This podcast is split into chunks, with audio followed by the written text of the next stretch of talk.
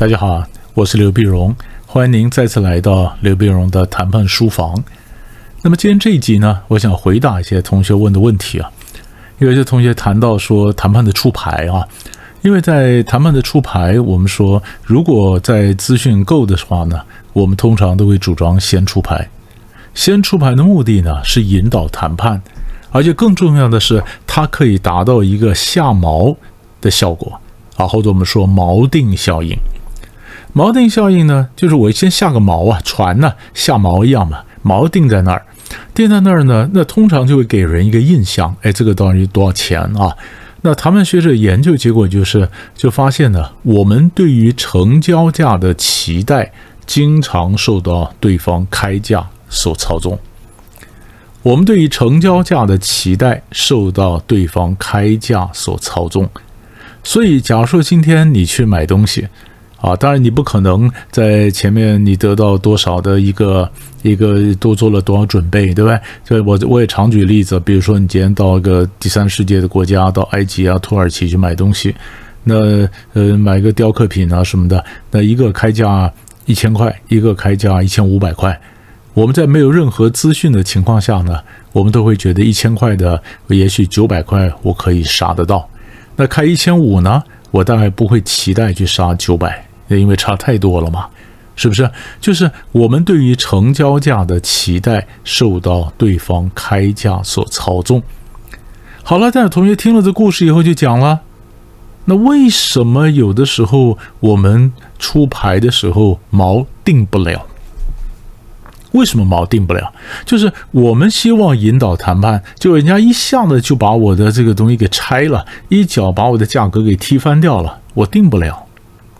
为什么会定不了呢？那其实你要顺着这个谈判的整个逻辑，我们今天之所以开价，那这个开价呢，不是瞒天要价，我一定有个柱子来支撑嘛。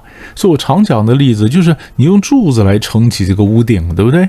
比如说，你可能有通货膨胀的数字啊，你以为呃，你你你是一个什么成本的分析啊啊，或者说一个什么原因，它总有一些客观的统计数字来支撑你的要求，来支撑你的立场。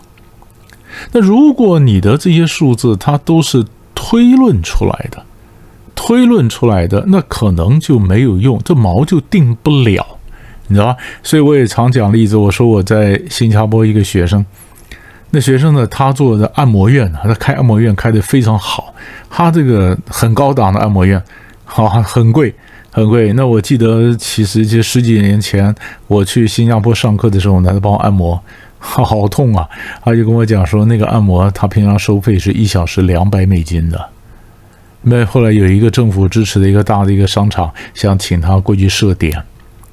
那现在过去设点呢？那很重要的关键就是，那么他们当时刚刚开始招商，刚刚开始招商，他一开始的时候，他们就希望拿我学生就打这个招牌啊，非常需要我学生去。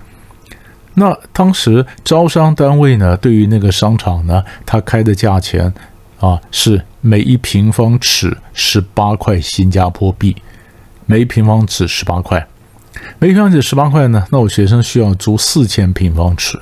他觉得才够用，那每一平方尺十八块，最后他居然多少钱杀成的呢？他杀到三块，三块，好厉害啊！还是三块，那三块，那常常我就讲说，呃，这个关键我是他师傅，如果我亲自到新加坡去谈，我也谈不了那么好。为什么？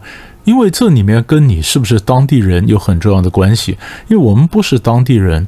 我们根本不晓得，在新加坡十八块钱可以杀多少钱才是符合他们这个社会一般商业的行为。我可能觉得十八块，我砍个半价九块，我已经觉得谈的蛮不错了。我很怕，我说一刀砍掉十五块，我说就付三块钱，我被新加坡人一脚踢出来，一脚踢出来说你们台湾人就是没水准，对不对？我根本不晓得他那边可以容忍多少价钱，我对当地完全不了解，完全不了解，说我们不敢乱杀。可是我学生呢，因为他是 local，对不对？他是新加坡人，所以他敢杀。但是这个重点还不是他是不是新加坡人，这个重点就是十八块为什么那么容易被杀掉呢？被砍掉了这个价钱呢？因为十八块也是推论出来的，因为我刚刚讲过，是那个商场的第一批招商。第一批招商，第一批招商，所以你过去没有很好的业绩来支撑你的立场，对不对？如果我过去去年或者刚开幕以后，哇，业绩非常好，我拿这个业绩就可以作为我在下一年度去招商的时候一个筹码。你看，你看前面有这些这些业绩可以，所以大概我们大概一平方尺我们要收多少钱？这是合理的价钱。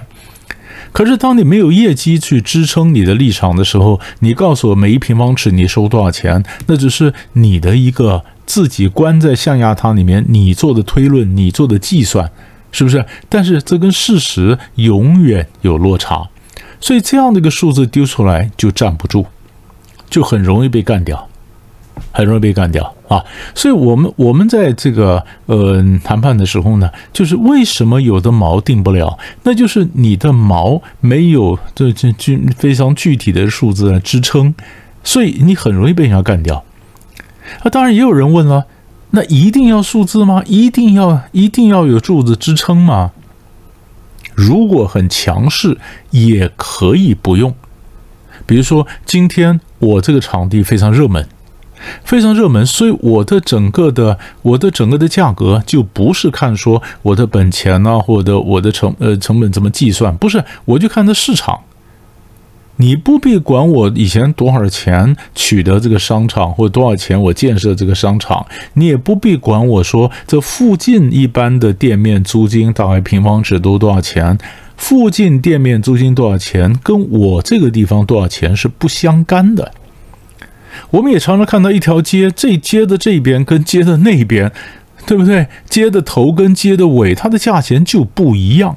所以你不要告诉我说这条街这附近都租多少钱，不一样，不一样。我根本不跟你谈。那我的价钱怎么算呢？因为我从市场来算，你不出这个钱，还有别人出这个钱。所以，如果我的价钱，我的这个场地是非常热门，很多人抢着要，那我今天说多少钱，我说多少钱，我需要跟你讲理由吗？我根本不需要跟你讲理由。我越是摆出柱子，越说我有什么什么理由，越是强调理由，其实越暴露我心是虚的，因为我不需要。所以我们以前常常开玩笑，你看一个一个大人物，大人物他名片拿出来，他需要印很多 title 吗？没有啊，他名片拿出来就是他的名字张三，他需要列出来他是什么总经理，他是什么董事长，他什么理事长，他是什么委员，他们他需要列很多吗？你会发现列出来越多的，可能他心里越虚。你越有实力的人，他根本就不列，对不对？根本是没有 title，。那有实力的人可能根本没有 title，。所以，同样的，当我今天非常强势的时候呢，我根本就不需要用很多柱子来支撑我的价格。我告诉你，我就是要一平方尺十八块，你不租还有别人等着租。你问我什么理由要十八块，我根本不必回答你，因为谈判时候有一招叫做断然拒绝。什么叫断然拒绝呢？就是不讲任何理由的拒绝。所以我常讲，你如果没有很好理由去拒绝别人的话，就不要讲任何理由。不讲任何理由，最大的好处就是你永远不会被驳倒。我 我什么都没讲，你驳什么呢？是不是？你说没有任何理由，于是你的立场其实就像一个鸡蛋一样，蛋壳一样，连个缝都没有。那连个缝都没有，所以告诉你说，你根本无从驳起嘛，没有理由怎么驳呢？是不是？所以一般来讲，断然拒绝的方法就是不讲理由。我就告诉你不行。那我将来如果要再放给你的话，我可以找别的理由啊。我说啊，committee 通过了啊，他们现在通过，你赶快做。我可以找别的理由来放给你。你问我说 committee 是谁？我说我我也不会告诉你，不知道啊，很多人呢，是不是？我用 committee 把自己锁住。然后就像鸡蛋一样没有缝，你没办法驳斥我，我先把自己锁住。那我为什么强势呢？因为市场嘛，好多人抢着要嘛。我不需要跟你解释，我也不需要把价格 break down 给你看，把价格都拆解给你看，我不需要嘛。我就告诉你，就是这价钱。所以你如果是这么强势的话，你的这十八块一平方尺这个要求就不需要有理由来支撑。可是我学生在新加坡的这个 case 呢，招商单位没那么强势。因为没那么强势，所以他是第一批招商，他也没有过去任何的呃这个业绩来支撑他要求这么多的租金，所以他十八块也是随便讲的。你问他为什么十八块，为什么不是十六块，为什么不是十五块，随便讲的。因为随便讲的，所以他出了牌，他的毛也定不了，一推就推掉了。所以这就是为什么我学生在最后跟他谈说，我就要出三块。那因为招商单位太希望我学生去了，因为太希望学生去可以拿来当招牌，可以吸引人，所以我学生讲三块，他也就认了，所以一出牌就推翻了。所以这个就回到我们今天的主题，我们说为什么谈判的时候正常状况，我们说先出牌，先出牌你可以下锚，造成锚定的效应，但是为什么有的时候有人抢了先机，先出牌，锚也定不了？那是因为他没有柱子支撑。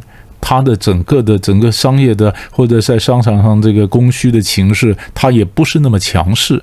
他所有的要求只是要要看，心是虚的，随便讲讲看。这种情况，就算你先出牌，你也定不了。反过来讲，就算人家先出牌，如果是这种情况，我也可以一脚就把它踹翻掉了，推翻掉它的价格。然后提出我的反下毛，我的价格，让他到我的厂子里面谈，而不是我到他的厂子里面谈，对吧？所以这就是我们讲说，为什么先出牌不见得每次都会造成锚定效应的原因。我们先讲到这里，我们下集再见。